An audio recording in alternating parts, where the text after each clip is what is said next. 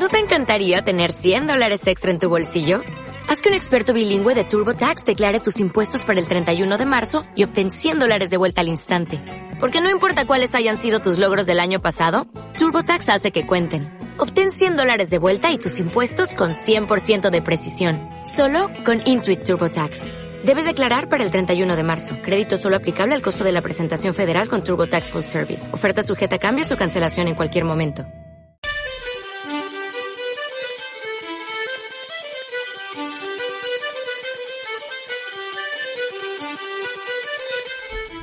Embarcación y pala y nos vamos a la Patagonia, Iñaki. Eso es, y nos vamos con el deportista extremo Miquel Sarasola, lo despedimos antes de partir en esta aventura y ahora queremos eh, recibirle y que nos cuente. Han recorrido 650 kilómetros desde las paredes argentinas del Fitzroy hasta las gélidas aguas de Puerto Natales en Chile.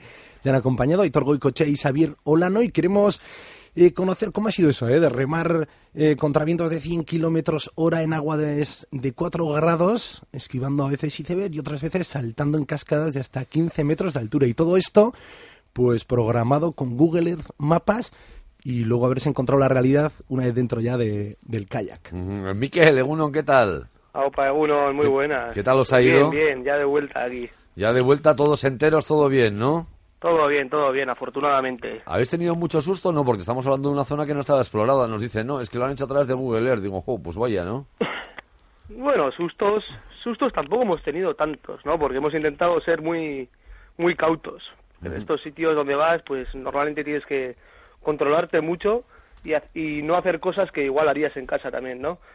Porque, bueno, sobre todo por la lejanía del sitio, de que te pasa cualquier cosa y estás, pues, muy alejado de, de todo el mundo y entonces tienes que ser muy cauto, pero bueno, sí hemos tenido cosas. Al final es un sitio peligroso, es un sitio muy alejado y sí ha estado, ha estado interesante. Ongue Torre, Miquel, lo de ser cauto en la Patagonia eh, cuesta creérnoslo, eh, Miquel, de todos modos. Y el arranque de la expedición ya quedaba claro eso, que había que ser prudentes y que teníais que ir improvisando algunos de los planes, pero formaba parte de la aventura. Claro, claro, claro. O sea, al final estás, bueno, en un sitio alejado que no conoces, que no sabes lo que te vas a encontrar, te lo puedes intuir, ¿no? Porque al final, pues bueno, en muchos sitios sí que hay sí que hay fotografías de gente que ha pasado por allí, pues yo que sé, algunos montañeros, tal, que luego lo cuelgan en Google Earth y así, ¿no? Y en otros sitios igual no había tanta información, pero más o menos te lo intuyes por el paisaje que es, por cómo es todo, y te imaginas lo que te vas a encontrar, entonces vas preparado para ello también, ¿no? ¿Y Y- cómo fue ese arranque, Miquel, el río Marconi? Pues mira, la- empezamos justo debajo del, del glaciar Marconi, que es uno de los pasos naturales que suele usar la gente para entrar al campo de hielo patagónico, ¿no? Cuando hacen las expediciones por el campo de hielo, también cuando suelen ir a escalar algunas montañas por allí. Y es un sitio históricamente de mucha importancia, ¿no?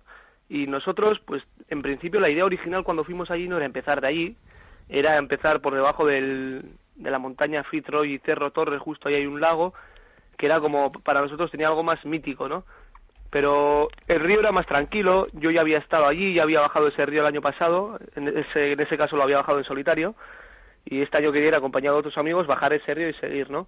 Pero cuando llegamos allí, pues tuvimos problemas, pues, tampoco nos dejaban bajarlo por allí porque está prohibido, y como queríamos filmar y así tampoco lo podíamos hacer ilegales, pues decidimos cambiar el lugar, ¿no? Empezamos a explorar un poco al- algunas otras zonas, unos compañeros amigos míos de allí, unos escaladores que han pasado muchas veces al campo de hielo, que se conocen varios caminos, pues bueno, me informaron de algunos ríos que hay en la zona que ellos pensaban que igual se podrían bajar, ¿no? Pues habían visto cascadas, ellos ya habían visto pues vídeos míos y fotografías de cosas que hacíamos nosotros. Entonces, bueno, pues me dijeron, ah, pues ahí hay algunos ríos, tal. Entonces fuimos a mirar por los ríos y encontramos este, el Marconi, que es, bueno, pues a mí un sitio espectacular. Sitio espectacular y que también el buen tiempo y las condiciones os acompañaron, ¿no? Eh, primeros momentos, primeros cambios, pero sí que es cierto que, que el tiempo os recibió bien. Sí, en ese aspecto tuvimos mucha suerte, ¿no? Para ser la Patagonia, pues nos trató bastante bien. Normalmente en la Patagonia n- los días buenos, en los días de calurosos, soleados, no, no abundan, ¿no? Y tuvimos la suerte de que tuvimos en torno a una semana, una semana larga de, de buen tiempo, ¿no? Cosa que agradecimos mucho porque así, pues bueno, no nos cansamos tanto, no sufrimos tanto y llegamos en mejores condiciones ya a la parte final, que ya ahí sí que nos dio, bueno, nos atacó bien, o sea, ya entró el mal tiempo, el frío, la nieve, el viento, pero bueno, ya llegábamos algo más frescos, ¿no? De lo que hubiéramos llegado si nos hubiera tocado ese tiempo todos los días. Mm. Esa es una de las cosas que has dicho que, os ocurrieron eh, en ese viaje importante de 650 kilómetros. Pero, mm, ¿cuáles fueron los momentos más eh, complicados, los momentos más críticos de, ese viaje? Para mí los críticos, pues ya fueron en Torres del Paine, ¿no? Como al final ya de todo el viaje eh, descendimos el río Paine, que es un río muy caudaloso, que estaba sin, bueno, que estaba sin bajar en casi toda su integridad y no conocíamos bien, ¿no? Y era un río con mucho volumen de agua, con cascadas de eso de hasta 15 metros, rápidos muy grandes y nosotros teníamos el, inconveniente de que íbamos, como íbamos a una expedición, teníamos que cargar con todo el equipaje, ¿no?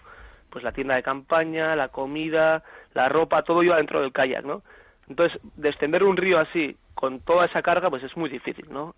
Yo nunca lo había hecho con anterioridad, sí que habíamos llevado algo de peso, habíamos hecho algunas pruebas antes aquí, habíamos hecho otras cosas, pero nunca habíamos navegado en un río tan grande con todo ese peso, ¿no? Entonces, nos costó mucho eso, adaptarnos a esa manera de navegar, de que llegábamos a una cascada, a un rápido grande y teníamos que sacar todo del kayak, todas las cosas del kayak, que ya costaba lo suyo ya meterlo, pues imagínate sacarlo de nuevo, bajar el rápido y, y, volverlo a meter. Y esto, si le sumas que hace en el exterior en torno a menos 10 grados en algunos momentos de temperatura, pues te medio congelas allí, ¿no? Porque en el agua, pues aún vas con, con mucha ropa, bien protegido y estás en movimiento todo el tiempo, pues aún estás caliente, ¿no? Pero salir, sacar todas las cosas, mirar el rápido, montar la seguridad, bajarlo, volver a meter todas las cosas dentro, seguir para abajo, ¿no? Eso fue un momento, bueno, unos días bastante duros para mí. Oye, ¿el material cambia depende de las circunstancias y lo que vayáis a hacer? O sea, ¿qué kayak llevabais? ¿Qué palas habéis elegido? Ropa supongo que sí, evidentemente, no es lo mismo ir en un sitio con ese frío que no, que no exista ese frío, pero ¿cambia mucho el material? No, el material es básicamente el que usamos nosotros aquí, ¿no? El, el mismo, el mismo, el mismo, solo que, bueno, pues lo adaptamos en general, sobre todo, pues nosotros normalmente en, los kayaks solemos llevar unos, unas, eh, unas bolsas, bueno, unas, unos airbags que le llamamos, que unas bolsas de aire por si salimos nadando alguna cosa, pues están llenas de aire las piraguas por dentro, entonces flotan y, y, las recogemos mucho mejor, ¿no? En este caso no lo llevábamos porque necesitábamos el espacio para poder meter toda la ropa, que solemos llevarlo en la parte de atrás del kayak, ¿no? Entonces nosotros nos salimos del kayak, levantamos un poco el, el respaldo y por ahí atrás metemos todos los bultos, todos los bultos. Entonces, bueno, pero en general los kayaks eran los mismos que usábamos nosotros aquí, el remo era el mismo, sí que llevamos más material, más ropa, ¿no? Llevamos unos trajes secos, que son unos trajes estancos que tú te puedes meter vestido así de calle tal, tal cual, te metes dentro de ese traje, te tiras al agua a nadar y sales seco, ¿no? Entonces eso es un invento para mí que para este tipo de expediciones es, es clave, ¿no? O sea, para mí ha revolucionado un poco el mundo del kayak este tipo de trajes, porque puedes estar en condiciones muy extremas y no tener tanto frío, ¿no? Y, y bueno, pero si no, el equipamiento es parecido. Luego decir también que usamos dos tipos de kayaks, ¿no? Porque al final cruzábamos varios lagos y luego bajamos ríos de mucha dificultad. Entonces, como cosas muy diferentes, ¿no? la una de la otra. Cruzar lagos de 120 kilómetros con una tranquilidad total en un lago planchado, pues no nada tiene que ver con bajar con un río extremo, con cascadas grandes, con rápidos grandes, entonces el material sí que cambia, ¿no? Entonces ahí llevábamos unos kayaks de mar y luego cambiábamos a los kayaks de río. Había dos puntos en el que había como unos caminos así de ripio en, en la zona que un amigo se acercaba con un con una furgoneta y nos traía los kayaks a un punto y se llevaba a los otros, ¿no? Y eso lo hicimos en dos puntos. Uno fue en el Chaltén, que es ya un pueblo, nosotros cuando bajamos del Marcón y todo, paramos en el Chaltén, que es un pueblo pues ahí debajo del Fitró y todo esto precioso, y en ese punto ya dejamos los kayaks de aguas bravas y seguimos en kayak de mar, ¿no? Y luego ya una vez cruzamos los lagos que teníamos que cruzar, como la última parte era de nuevo de aguas bravas, era en el río Paine y todo esto, pues ahí volvimos a cambiar ya de los kayaks de mar, una vez, una vez cruzamos todos los lagos y agarramos de nuevo los kayaks de río. Tenéis apoyo en tierra, por tanto, ¿no? Sí, para esos dos días, sí. Al final hay dos pueblos en la Patagonia, en esa zona que estuvimos nosotros, que son el Chaltén y el Calafate. Son bastante conocidos, ¿no? El Calafate es pues el pueblo que se ha creado un poco en torno al Perito Moreno y el Chaltén es pues la zona del Fitro y todo esto. Entonces, aprovechando que hay esos dos lugares y que los dos están pues en zonas donde pasábamos nosotros y que un poco cambiaba nuestra expedición ahí, ¿no? Del lago al río y lo que te comentaba, pues aprovechamos esos dos, puntos para cambiar. Luego, fuera de eso, pues ya no había más, ¿no? Pero en esos dos puntos aprovechamos. Oye, Miquel, y más allá de lo deportivo, la experiencia de navegar por paisajes tan diferentes, incluso con el propio kayak, ir rompiendo el hielo del río, imagino que ahora ha sido uno de los ingredientes más intensos del propio viaje, ¿no? Sí, sí, sí. A mí, a ver, a mí me gustaba este lugar la Patagonia porque tiene ese encanto paisajístico, ¿no? Sobre todo y de naturaleza, de lo salvaje que es, ¿no? Eh, igual no es el mejor sitio para el kayak, yo siempre a todos mis amigos les digo eso, si quieres ir a hacer aguas bravas únicamente, pues seguramente no te vas a ir a esta zona, ¿no? Pero si quieres vivir una aventura, pues es un lugar único para mí en el mundo. ¿Y por qué? Porque al final nosotros hemos vivido en, en lugares muy dispares, ¿no? Hemos pasado por sitios muy diferentes. Empezamos en el glaciar Marconi, ahí justo al lado del campo de hielo, todo rodeado de hielo. Luego pasas por un valle tremendo, una, una de, bueno, pues muy espeso, ¿no? Con muchos árboles, todo, y de repente llegas al lago, al lago abajo que está todo como medio desértico, ¿no? Que es la estepa patagónica, y de repente es todo un paisaje lunar, no todo desértico.